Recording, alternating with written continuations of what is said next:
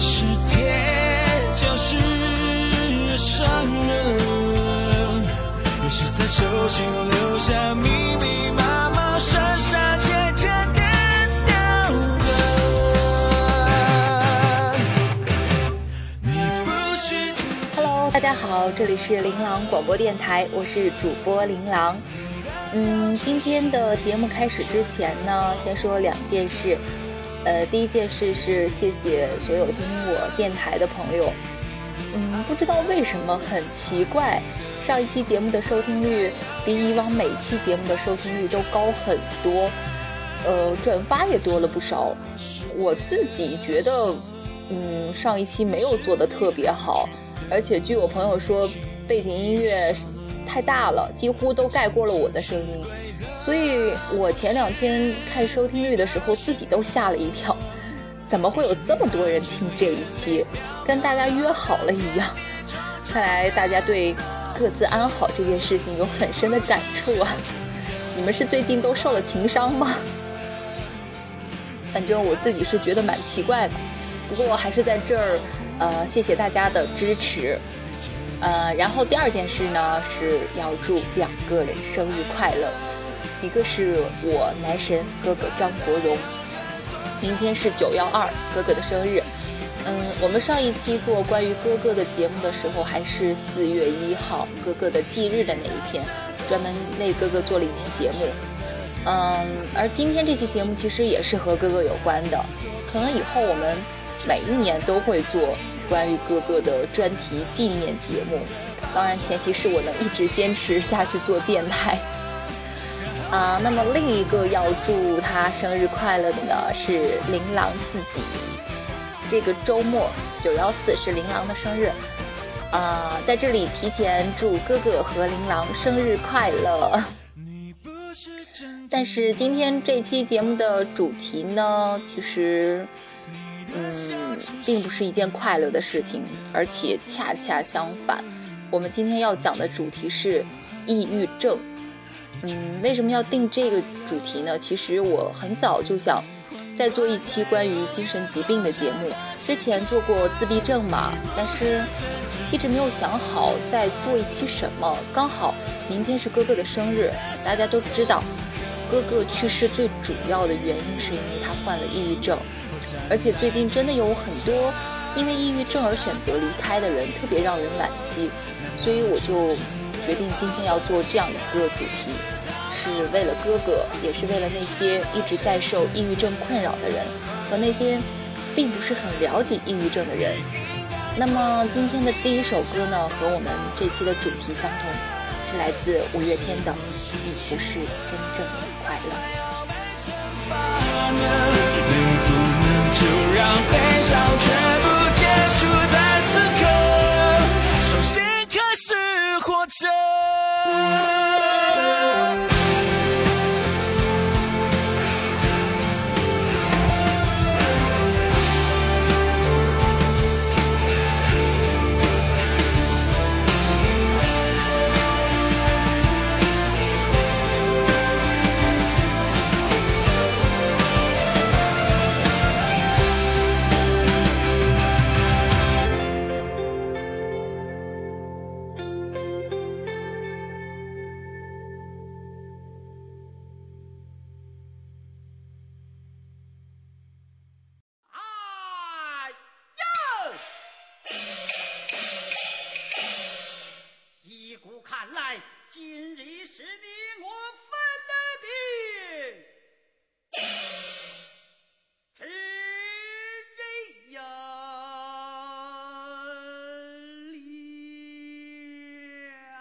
我刚才是不是说的太快了？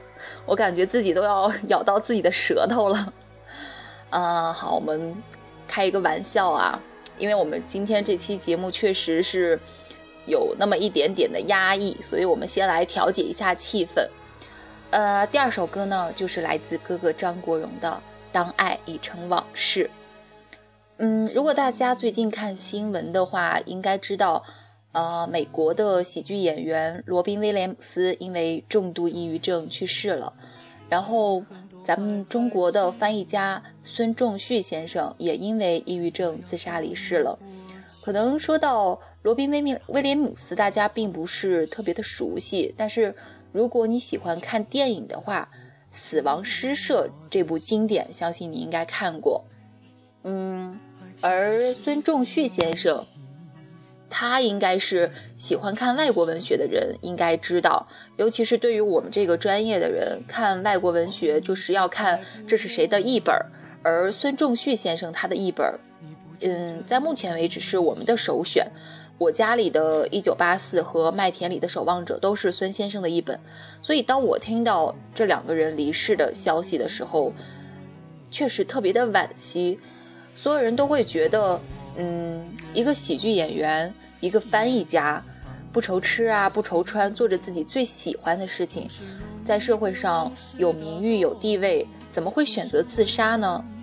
这就是因为大家并不是很了解抑郁症，就像当年哥哥的突然离开一样。嗯，其实除了他们，因为抑郁症离世的人，还有大家很熟悉的，像亚里士多德、梵高、川端康成、海明威。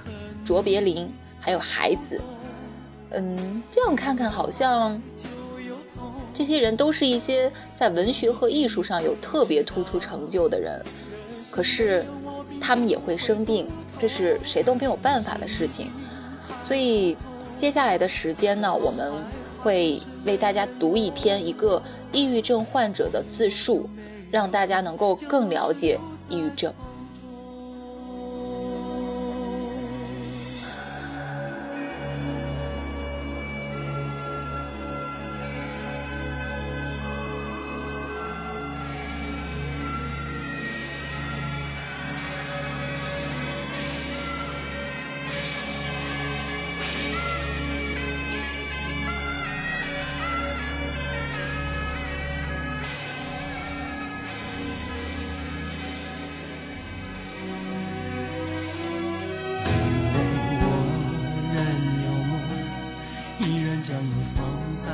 心中总是容易被往事打动，总是为了你心痛。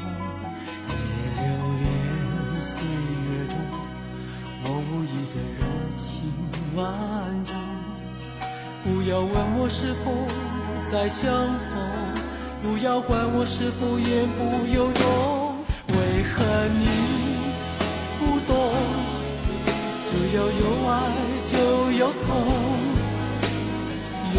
你会知道，人生没有我并不会不同。人生已经太匆匆，我好害怕总是泪眼朦胧。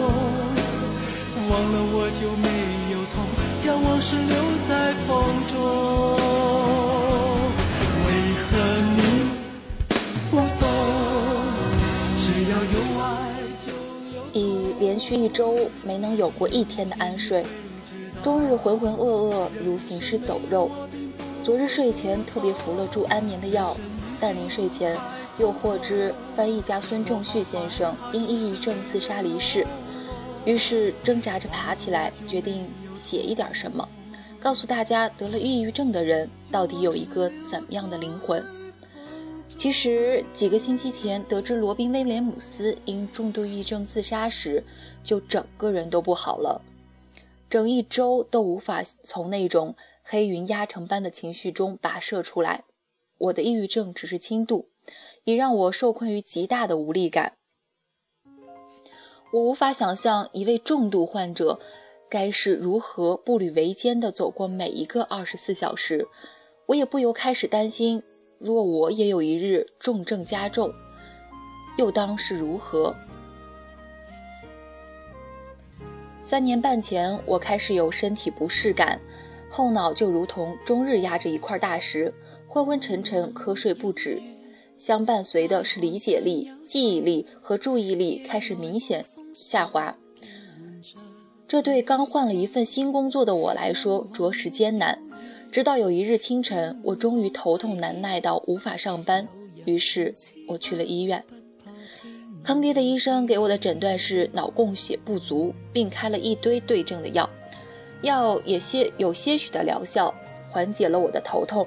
但并未卸下我脑中的大石，在那之后的两年，如那日般的严重症状陆续开始出现，我自己也开始尝试以各种手段，看是否能够缓解自己的症状。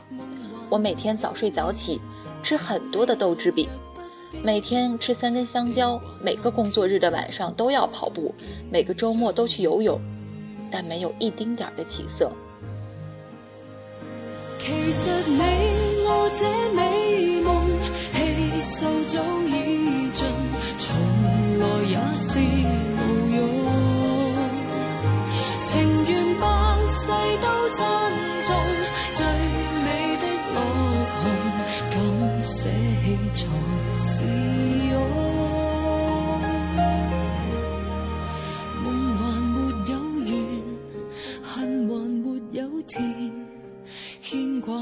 不再再醉又再添，梦还没有完。在这两年间，我无论睡多少个小时，都还是睡不饱，脑袋始终昏昏沉沉，就如同熬夜到三四点时的模样，哈气连天，随时随地都能睡着。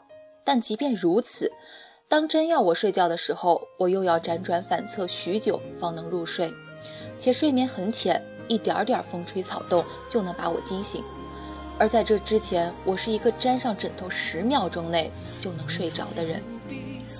我中午必须午睡，不然下午我的脑袋就如同要炸裂了一般。而因为此，我开始慢慢不愿与人说话，因为说话很累；开始慢慢不爱和人交际，因为交际很累。更多的时候，我选择在躺上在床上躺着睡觉。虽然不管我睡多少个小时，也仍然睡不醒。我已经快忘了一个清醒的头脑是一种怎样的状态。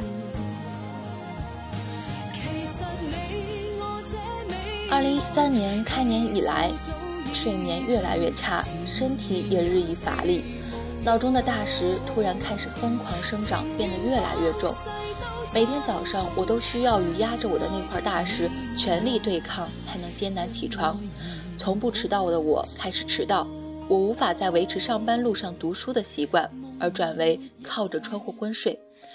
下班时，我经常需要在上海南站下车歇息一会儿，因为我会开始晕地铁。坐时间长就头晕恶心，我变得没有办法工作，整个大脑的回路就如同被堵塞了一样。那块疯狂生长的石头也压得我有一半的时间只能趴在桌上。每天一进家门，我就只能躺在床上动弹不得。我不想见人，不想接电话，不想与人说话，不想出门。这等简单的事情于我来说简直苦不堪言。我开始进入如深渊般的社交困境，我的手脚也如同长出了绳索，把我彻底捆缚住了。我开始觉得我的人生彻底无望了。后来我才知道，我已经进入了一种轻度的抑郁木僵状态。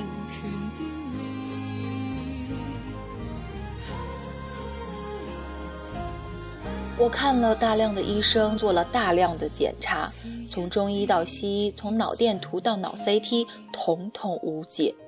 我只能回到老家休息了整整一个月，每天早起爬山，想睡就睡，吃很多滋补的食物。去新疆尝试旅行治疗，依然无解。终有一日遇到医生建议我去看心理科。初初听到这个诊断，我觉得很可笑。我是一个豁达开朗之人，而且近几年并不曾有过什么让我郁郁不平的心事，何来的心理疾病？而且我统统都是生理上的症状，与心理疾病又有何干？但我还是去了。果断诊断出来，我是抑郁症，而我所有的症状都是抑郁症的肢体症状。出诊时，医生问了我大量的个人问题，为我细细分析我的病因，判定我是因上一份持续三年的工作强度与压力过大，且没能及时调整与排解，而导致在离职后积攒了三年的疲劳和压力瞬间喷薄而出，从而引起了抑郁症。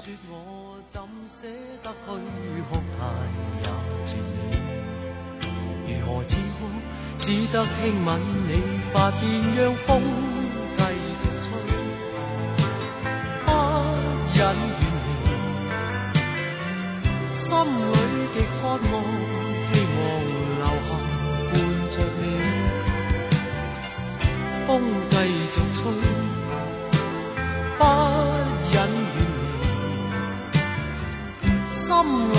里亦有泪。去多少快乐记忆，何妨与你一起去追。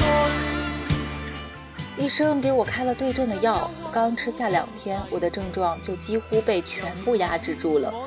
开始恢复正常的生活，正常起床，正常洗漱，正常交谈，正常工作，正常睡眠。我精神上的麻木状态得到改善，只是我脑中的那块大石还在，始终无法移除。这种药物也让我产生了极大的依赖性。有一次因为医生停诊而停药了几日，我就感到头晕目眩、呕吐不止，身体时不时有一种过电般的发麻感，躺在床上动弹不得。中间还有过一段时间的失眠，脑袋累到分分钟就要爆炸。却无论如何都睡不着，夜夜睁着眼到天明。我终于可以理解失眠为何会逼死一个人。幸运的是，我的失眠只持续了一个星期。在这个过程中，医师尝医生尝试了很多不同的药物，终于今年七月底的时候，那块大石突然就消失了。我感到从未有过的轻松。可惜。我只过了三个星期的好日子，那之后石头又回来了，稳稳地压在我的后脑勺上。说了这么多，我只是想让大家了解一下抑郁症患者是一种如何的生理状态和心理状态。太多人不了解抑郁症，对抑郁症有误解，从而对周围有抑郁症的人采取了不正确的应对态度，即便是出于善意。但在某种某种程度上，其实反而加重了对方的苦恼。不忍远离，心里极渴望，希望留下伴着你。风继续吹，不忍远离，心里亦有泪。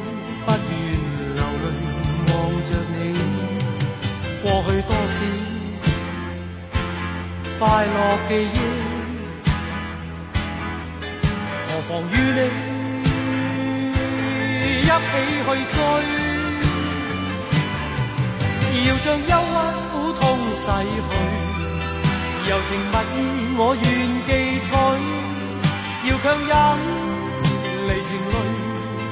未许他向下垂，愁如锁，眉头聚，别离泪始终要下垂。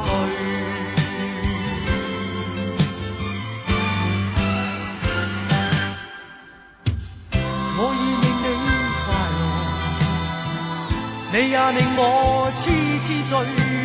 你在我心，不必再问记着谁。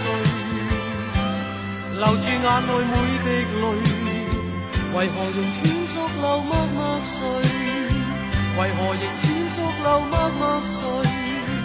为何仍断续流默默睡？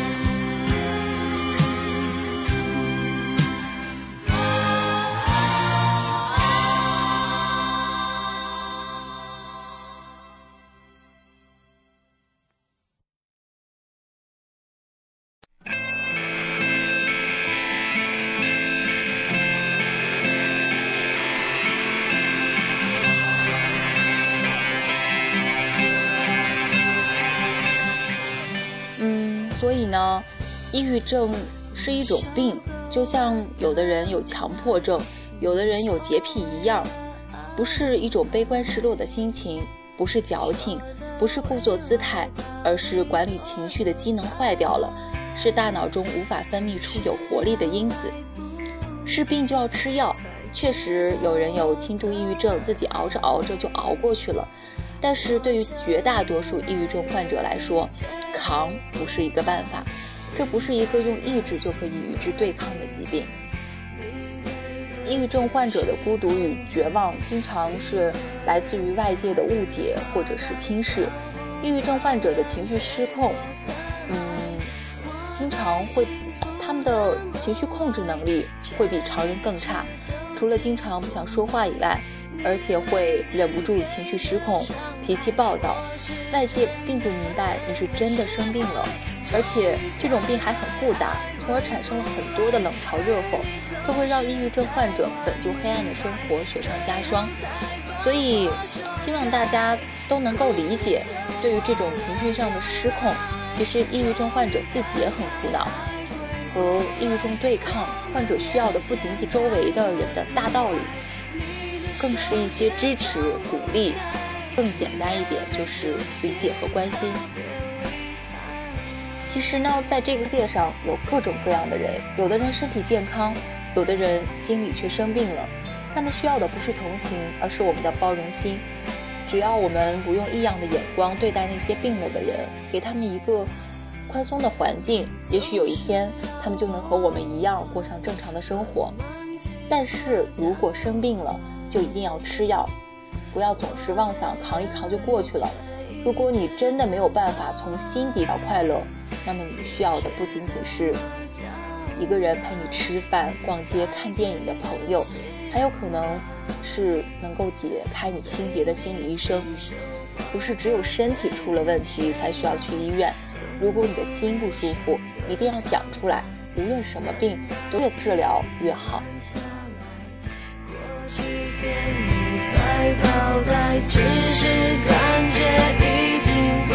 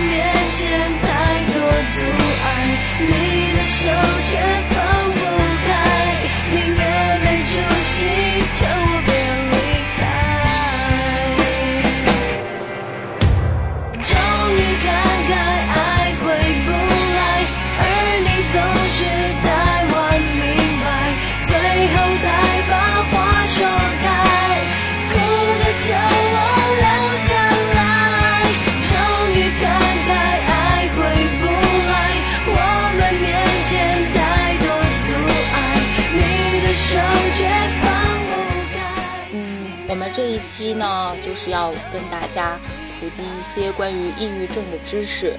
前面我们说了很多，给大家说了一篇一个抑郁症患者的自述。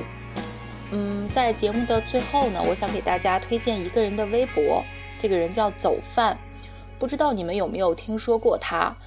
呃，他发的最后一条微博是：“我有抑郁症，所以就去死一死。”没什么重要的原因，大家不必在意我的离开。如果大家想更多的了解一下抑郁症，可以去看一下他的微博，看一下他写的诗和画的画儿我觉得她是一个特别有才华的姑娘。嗯，好了。今天的节目就到这儿吧，谢谢大家能够和我一起了解抑郁症，嗯，也希望大家能够更多的关心抑郁症患者。如果以后有机会的话，我们还可能还会讲到别的精神疾病。其实，只要我们能够勇敢的面对，什么都会过去的。就像最后这一首歌。明天过后，也许所有的不开心都会烟消云散，迎接我们的是很多很多的幸福和美好。嗯，今天我们听了好几首歌，都是来自哥哥的，所以最后在这里再一次的祝哥哥生日快乐，也祝琳琅生日快乐。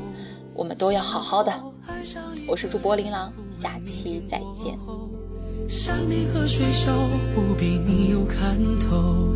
牵着你的手，一直走到最后，这一刻怎么回头？